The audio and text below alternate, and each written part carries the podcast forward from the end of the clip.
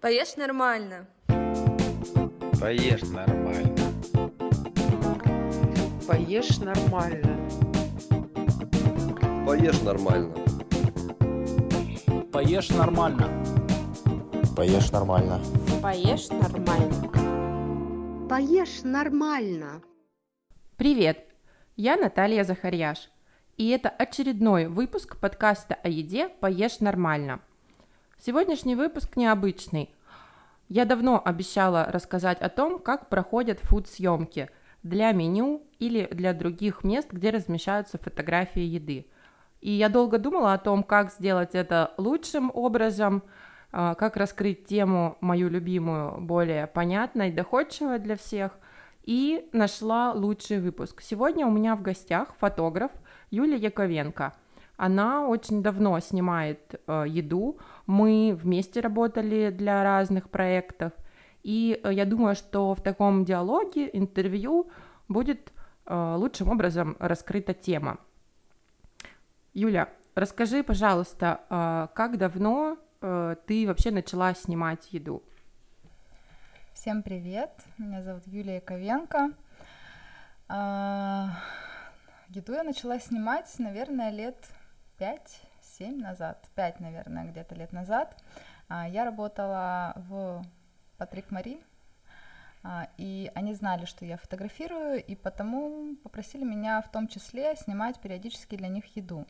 На тот момент, честно говоря, я не очень понимала, что это такое, как бы, ну, естественно, я прошла там какое, кое-какое обучение, при этом я поняла, что я не хочу снимать еду, вот, и, э, ну, так как там все равно я это продолжала делать, я подумала, что, ну, хорошо, я научусь это делать вот в таком формате, буду ли я это делать дальше, вряд ли, но тем не менее, и потихонечку, потихонечку какие-то моментики, а, открывали какие-то новые горизонты, так скажем. Сказать, э, что я вот прям собиралась заниматься съемкой еды, нет. Это, в принципе, происходило достаточно хаосно, ну, как бы от, от раза к разу. Ну, и как бы были какие-то вещи, которые для меня вообще было непонятно, зачем это делать, как это делать.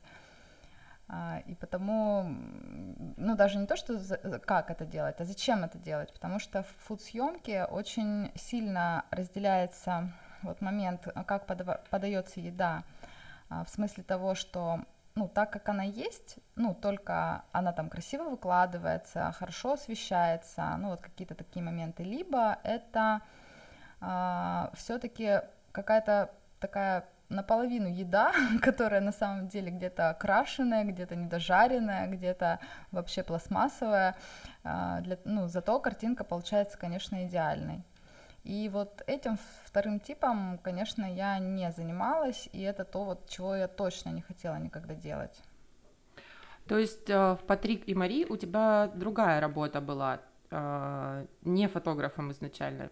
Просто узнали, что ты занимаешься. Ты на тот момент уже какие-то съемки проводила, может быть, э, какие-то там портретные, свадебные. А, изначально у меня образование художественное, то есть я в Краснодаре училась в художественном училище, там у меня был специальность театральный декоратор, которая, я думаю, мне на самом деле помогает, потому что ну, делать антураж в том числе и для съемки, это тоже как бы, ну, некое понимание того, что происходит. Ну, у меня высшее образование, это в Питере я его получала. И в Патрик Мари, э, после того, как я отучилась и вернулась в Краснодар, ну, получилось, что я работала там дизайнером. А, но фотографией я, в принципе, занималась уже на тот момент э, лет 7-8, ну, вот именно там портретный, так, такой еще в Питере я это начала делать. И когда меняешь место жительства, ну, как бы не всегда сразу начинаешь делать то, ну, что обычно делаешь, да? а, работаешь там, где, ну, проще устроиться, да, вот как-то влиться в жизнь города, да. И, в общем-то, да, они знали, что я занимаюсь фотографией, а, и просто предложили попробовать делать вот такие вот какие-то вещи именно для Патрик. А, я поняла. Э, ну, там, получается, как раз просили что-то э, улучшать э, блюдо каким-то образом. А, ты говоришь, не понравилось, не хотела это делать. Нет, нет, нет, меня там не просили улучшать, наоборот, у нас все-таки там была политика того, что мы по максимуму показываем продукт такой, какой он есть. Ну, как бы, если это суп, мы его максимум разогреваем, да, и как-то там красиво выкладываем вот с той порции, которая она продается, и как бы все. А, но когда я проходила обучение да, по съемке, там как раз-таки были описаны вот эти все способы, там, как снимать пиццу, жареную курицу там, и так далее. я как бы понимала, что я точно этим не хочу заниматься. И, в принципе, для Патрика я это делала вот как раз по причине того, что там от меня этого не требовали. Ну, сейчас уже по прошествии нескольких лет, а, были ли у тебя такие случаи, когда приходилось а, там, клубнику красить губной помадой, а, или что-то проделывать, потому что, понятно, блюдо, оно может быть супер вкусное и классное, но оно не вызывает какого-то слюноотделения, а, если просто на него смотришь, или э, тоже я знаю по своему опыту, что от начала съемки до того, как может дойти уже очередь до какого-то блюда, может прийти несколько часов, оно может там подустать, э, приходится ли как-то освежать его, и как как ты чувствуешь это? Не вызывает ли у тебя это диссонанса сейчас, спустя несколько лет? Ну, основное, что я делаю, конечно, я слежу за тем, чтобы у меня оставался блеск, да, то есть это может быть масло, смазываю маслом иногда, а, водичкой, там какие-то капельки могу добавить, ну, то есть слежу за зеленью, чтобы она оставалась свежей. А, из таких прям совсем каких-то моментов, ну да, иногда бывает, что приходится подложить там где-нибудь как-нибудь там салфетки, там что-то такое, чтобы было, ну как бы, ну какие-то моменты, чтобы не проседали, грубо говоря. Но сильно красить, сильно там вот чего-то такого нет. Ну как бы опять же, там при съемке супов есть такие моментики, когда ну, если просто положить суп, то все, что в нем есть, оно всегда уйдет на дно. Поэтому нужно всегда там что-то придумывать для того, чтобы все-таки все, что в нем есть, показать хотя бы частично. я поняла. А, Наверное, тоже я помню такие случаи, вернее, это очень часто бывает, когда снимаешь бургер, для того, чтобы показать хорошо все его слои, там салаты, котлеты и, и все, что находится между булками, там действительно приходится подпихать каких-нибудь салфеточек, чтобы хорошо распушить, и было видно все, а, что перечислено в его составе. А сколько сейчас примерно в процентах от всех твоих съемок занимает съемка еды, съемка блюд? Но я имею в виду, если вот так распределить там свадьбы, портреты, еда, то не выходит ли она на первое место сейчас? Нет, не выходит. Ну и как тебе хотелось бы, чтобы она вышла, или нет, пусть и не, не выходит? Э, процентов 30, наверное, это у меня занимает, и совсем, чтобы на первое место не выходила, выходила, мне бы, наверное, не очень хотелось. Почему? Потому что, опять же, ну, я такой человек, что когда я делаю что-то одно, ну вот там, либо там то снимаю, либо другое снимаю, начинает глаз замыливаться. И когда все-таки происходит смена по задачам, а, и работа с людьми, и работа с едой это совершенно разные процессы. А, когда происходит вот это переключение, то, конечно, ты с большим энтузиазмом к этому подходишь, да, то есть ты больше там каких-то вариантов видишь, ты больше там что-то пробуешь, хочешь что-то пробовать. Вот, поэтому плюс еще есть чисто физические такие моменты. Фотосъемка еды э, имеет такой моментик, что когда ты это все выкладываешь, ты стоишь нагнувшись. И как бы ежедневно стоять нагнувшись э, по несколько часов, ну как бы я думаю, что каждый не очень захочет. Спина спасибо не скажет. Спина, спина спасибо не скажет, да. В, в, в остальных процессах, конечно, это медитативные процессы, потому что как бы с людьми ты общаешься вживую, да, то есть ты, ну, как бы смотришь, э, что-то говоришь, да, там как-то реагируешь, их там провоцируешь на какие-то эмоции, да. С едой ты ни на что никого, никого не провоцируешь, но э, следишь за маленькими моментами. Это фокусировка, это такая много-много разных фокусов, за которыми с одной стороны нужно следить, с другой стороны ну, смотреть, чтобы какие-то, ну вот, не знаю, настроения в этом тоже витали. Угу. Ну, тогда это классно, да. Угу. Более такая детальная, какая-то кропотливая получается работа. А ты назвала бы сама себя фуд-фотографом? О-о-о. Не знаю, не знаю. А, ну, честно сказать, сейчас, когда а, мне говорят про там такой-то продукт или другой продукт, у меня сейчас даже если я его не снимала, то у меня есть представление, как это делать. Ну, то есть, если раньше там меня спрашивали, там, вот, нужно там снять, не знаю, там, язык, коровий язык. Я думала, о боже, что же я буду с этим делать?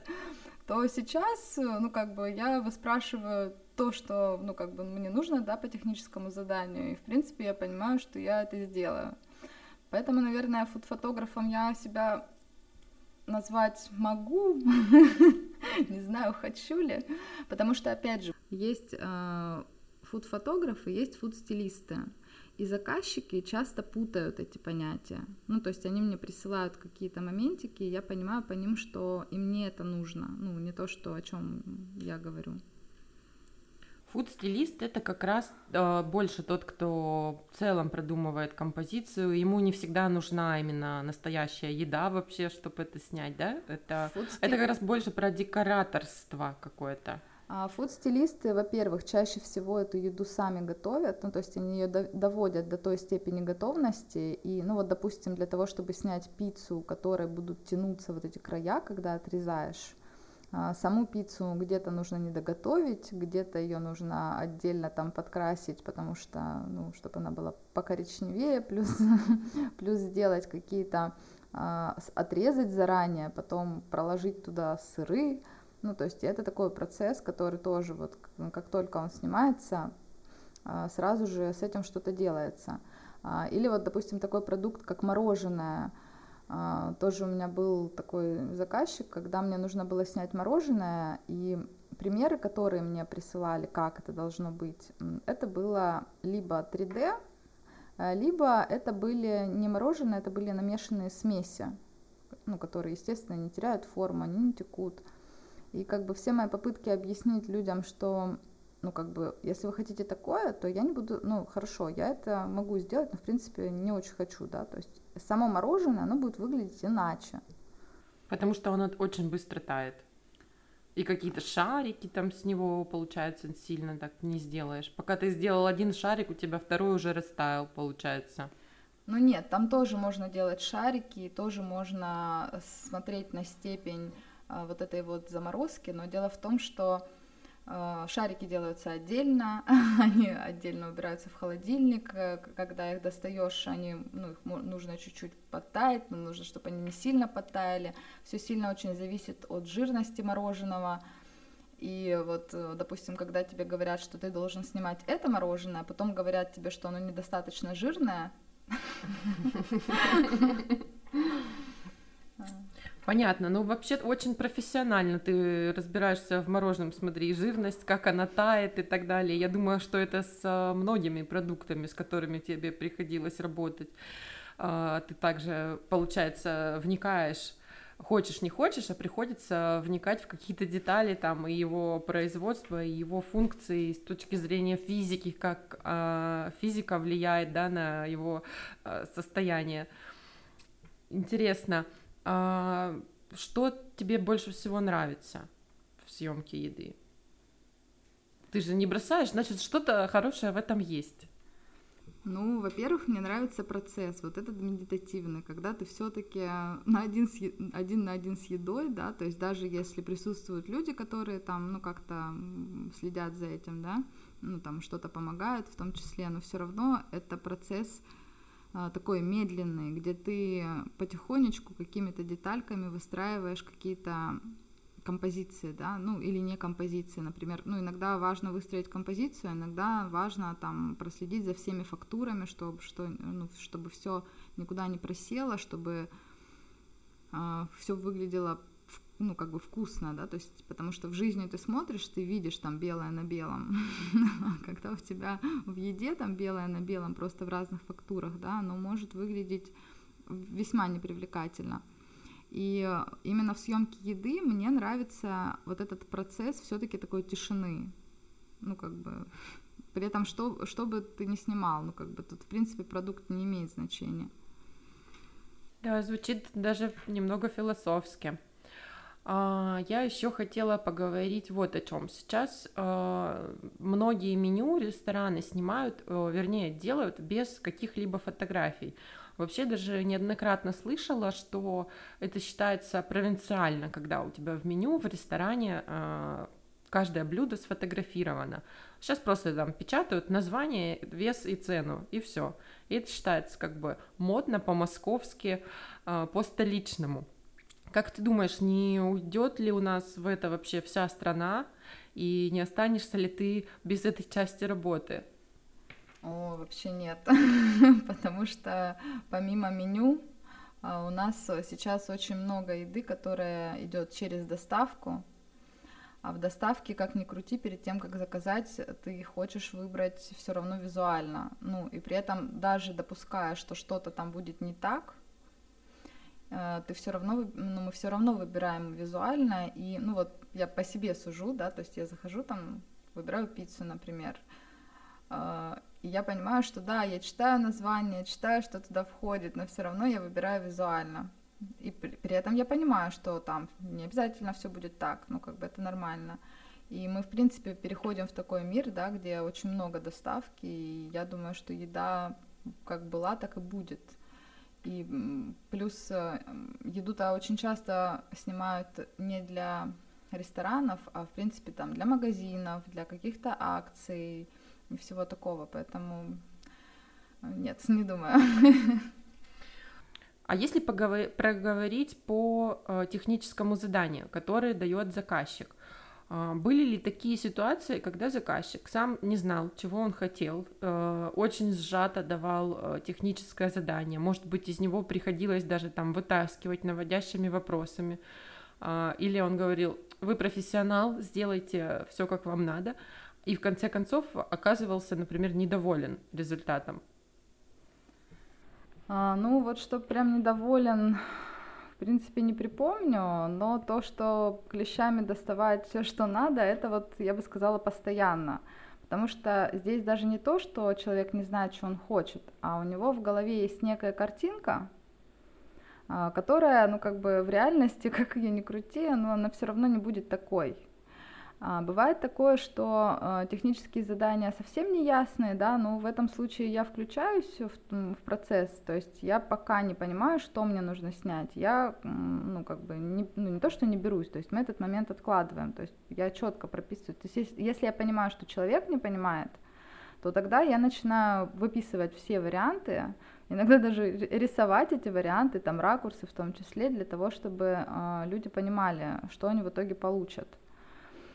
Вот. А бывает такое, что, ну да, вот говорят, что там, ну вы профессионал, вы там что-то сделаете, да, то есть э, профессионал-то профессионал, но есть элементарные моменты, как вкус, да, и опять же у заказчика есть некий, некое направление, в том числе и вкусовое, ну как бы, и его все равно нужно понимать, потому что, в принципе, хорошо, красиво можно сделать в любом направлении, а, и можно сделать э, совсем мимо. Можно сделать очень хорошо, но это будет вообще мимо. И в этом смысле, конечно, нужно очень четко проговаривать какие-то моменты, уточнять, правильно ли друг друга поняли. Хотя бывают и такие задания, когда тебе настолько жестко прописывают техническое задание, что вот уже на этом моменте ты понимаешь, что э, ну, слишком все прописано. И это тоже не очень хорошо. Вот получается, что вроде бы съемка еды, а работа с человеком, а, общение человек-человек, оно и здесь присутствует в достаточной мере тоже. И здесь тоже все равно есть психология, ну пусть не на самом этапе съемки, а на подготовительном этапе. Получается так. Она есть и на этапе подготовки, и во время. Почему? Потому что бывают съемки, когда присутствует кто-то из заказчиков, да, и это прекрасно, когда я всегда за это, потому что когда люди видят весь процесс, и если у них есть какие-то моменты, которые для них важны, они тут же о них говорят. Если нет, то а, мы делаем это удаленно, а, и отсылая кадры какие-то, иногда человек на том конце не, ну, не очень понимает, почему я там сделала так, например, и он там просит там что-то поправить, изменить там или еще что-то. А, и это, с одной стороны, нормальные процессы, ну, в том смысле, что, ну, я всегда говорю, что если что-то не так, говорите сейчас, на этом этапе, пока мы это можем исправить. Ну, что-то там не нравится, что-то вы считаете там неправильным. А иногда это бывает, когда ты выбираешь продукт, там его выкладываешь, выкладываешь, а тебе говорят, что-то он как-то фиговенько выглядит. А ты понимаешь, что, блин, вы обратную сторону этих продуктов не видели. Ну и здесь, э, конечно, тоже бывают такие недопонимания, и вот в этих недопониманиях всегда, конечно, важно оставаться эмоционально спокойным, а, причем иногда это единственное, что остается, потому что люди тоже могут нервничать, и при этом в интересах обоих донести, довести это все до логического правильного завершения, а, но при этом могут быть какие-то да, эмоциональные моменты, которые, ну, здесь тоже их нужно учитывать, их нужно держать, и ну, не стоит рассчитывать, что всегда все проходит гладко даже с едой, даже в процессе, даже когда уже все понятно. Понятно. А скажи, пожалуйста, а, съемки в основном они проходят где-то на выезде, например, там в кафе и в ресторане, либо это проходит в большей степени у тебя а, в студии в твоей? А, какие есть плюсы и минусы у каждого из этих вариантов? Как тебе больше нравится работать? Ну, съемки проходят, конечно, и на выездах, и дома. А, конечно, мне, с одной стороны, нравится работать больше дома по причине того, что, а, во-первых, дома спокойная обстановка, достаточно места, там все необходимое, там столы, там холодильники и так далее, да, то есть э, мне не приходится располагаться не пойми где. А с другой стороны, бывают ситуации, конечно, когда, ну, это блюдо, допустим, те же рестораны, да, это не вариант э, вести, плюс э, там в процессе там повара что-то выкладывают – и ну, тогда это на выезде. А, в этом случае плюс в том, что заказчик присутствует, он видит, что происходит. Ну, как бы он видит, что происходит, он сразу видит, а, что получается, и опять же какие-то моменты он может сразу внести в это вот прям тут, потому что, допустим, когда мне уже принесли готовое блюдо, не то, что я выложила, а то, что сделали, да, и если не устраивает на этом этапе, ну, чтобы там тот же повар что-то переделал. А в домашних моментах тоже есть какие-то вещи в плюсе относительно еды. Почему? Потому что есть еда, которую, а, ну, грубо говоря, лучше снимать не то, что не свежий, да, но чуть-чуть, чуть-чуть подостывший как минимум, потому что она там лучше форму тогда держит, там не разваливается, ну, вот какие-то такие моменты. Плюс там есть продукты, которые там нужно, там, не знаю, разморозить, чтобы с них там ушел там вот лишняя вода, вот какие-то вот эти вещи. И а, когда я снимаю это дома, да, то есть я могу сделать это заранее, выложить все, да, и уже как бы ну, на съемке я уже не останавливаюсь на эти моменты. А так мы сидим и ждем, пока у нас там разморозятся какие-нибудь сосиски, например. И, в общем-то, ну, не всегда можно э, в этот момент делать что-то другое. Но мне кажется, еще самый главный вопрос, который точно волнует всех слушателей, еда, которую снимает фотограф для меню, он ест ее потом. Куда девается это, эти продукты, эти блюда? Ну, смотря какие блюда, смотря какая еда, потому что, допустим, есть какие-то продукты, которые ты снимаешь за один день, есть продукты, которые ты снимаешь в течение недели.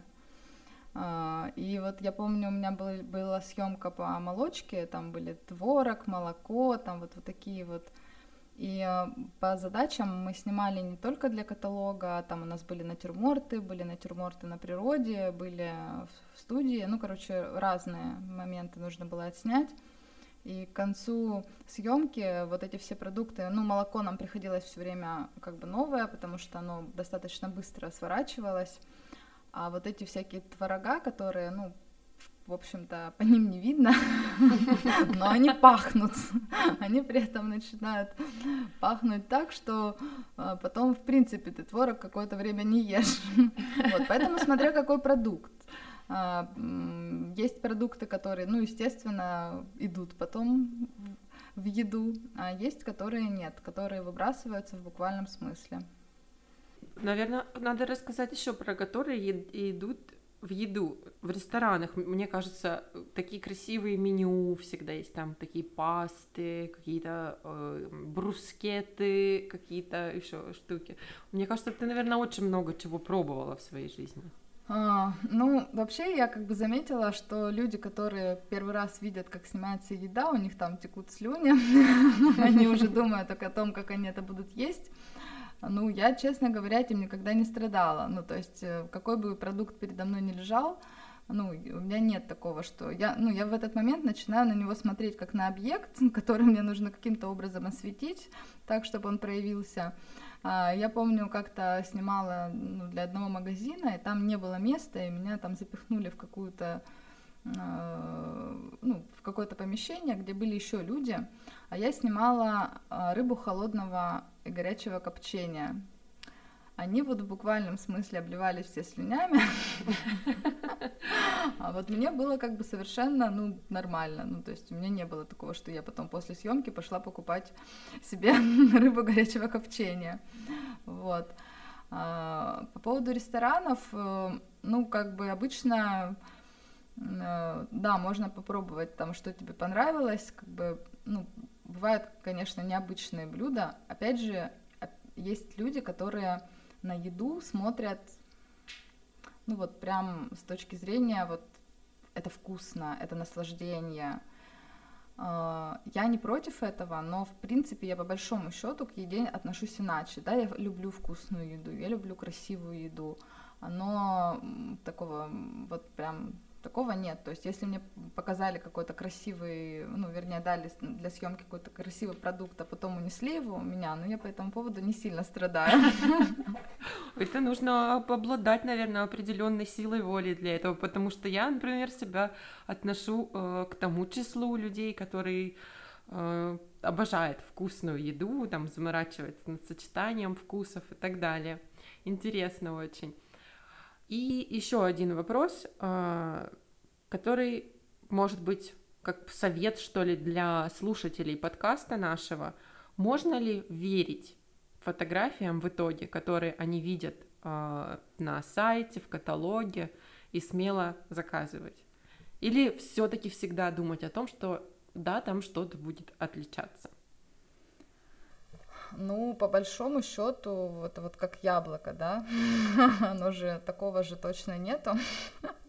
То есть, ну, в принципе, да, верить стоит, но э, что там вот будет прям все точно так же выложено, ну, естественно, нет. Но это нормальная история. А, плюс ко всему, а, чисто визуальный момент восприятия у людей, он очень разный, когда человек видит, например, какую-то картинку, и когда он видит это вживую. Это такой, наверное, даже какой-то психологический момент, э, который люди не осознают. Вот. И на это тоже нужно делать скидку, потому что кто-то видит, кто-то не видит. И у кого-то проходит, что это похоже, а кто-то может сказать, что это не похоже. Хотя, ну, как бы одно и то же. Когда мы смотрим на картинку еды, нам кажется, что мы оцениваем качество этой еды. Хотя на самом деле, когда мы смотрим на картинку, мы э, ну, модное слово отклик получаем на то, что хотим ли мы это на самом деле или нет. Ну, то есть чисто телесно, да, вот какие-то моменты. И если мы еду выбираем таким образом, то когда она попадает к нам, если она была выбрана так, даже если она чуть-чуть не так будет выглядеть, она все равно будет вкусной.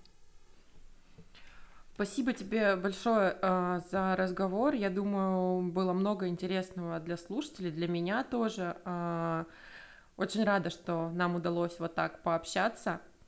А, спасибо большое за приглашение. Конечно, интересно обсуждать какие-то такие наболевшие, грубо говоря, вопросы, потому что э, ну, не всегда бывают э, адекватные заказчики, точно так же, как не бывают, не всегда бывают адекватные какие-то моменты, э, и их, когда проговариваешь, ну, вообще, в принципе, люди начинают по-другому на это смотреть. И в том числе вот э, по поводу того, что еда там может как-то не так выглядеть. Все может не так выглядеть. И а, на самом деле, когда эти эм, вещи озвучены, люди уже в принципе иначе смотрят на те же самые картинки, а, ну вот именно с точки зрения того, что там обман это или не обман. И это на самом деле важные как бы моменты. А, спасибо всем, кто слушал этот выпуск э, подкаста «Поешь нормально». Я еще раз напоминаю вам, что самой лучшей э, оценкой того, что я делаю, это будет э, дать обратную связь. Вы можете поставить оценку в Apple подкастах, вы можете подписаться на Яндекс Музыки и в друг, на других площадках.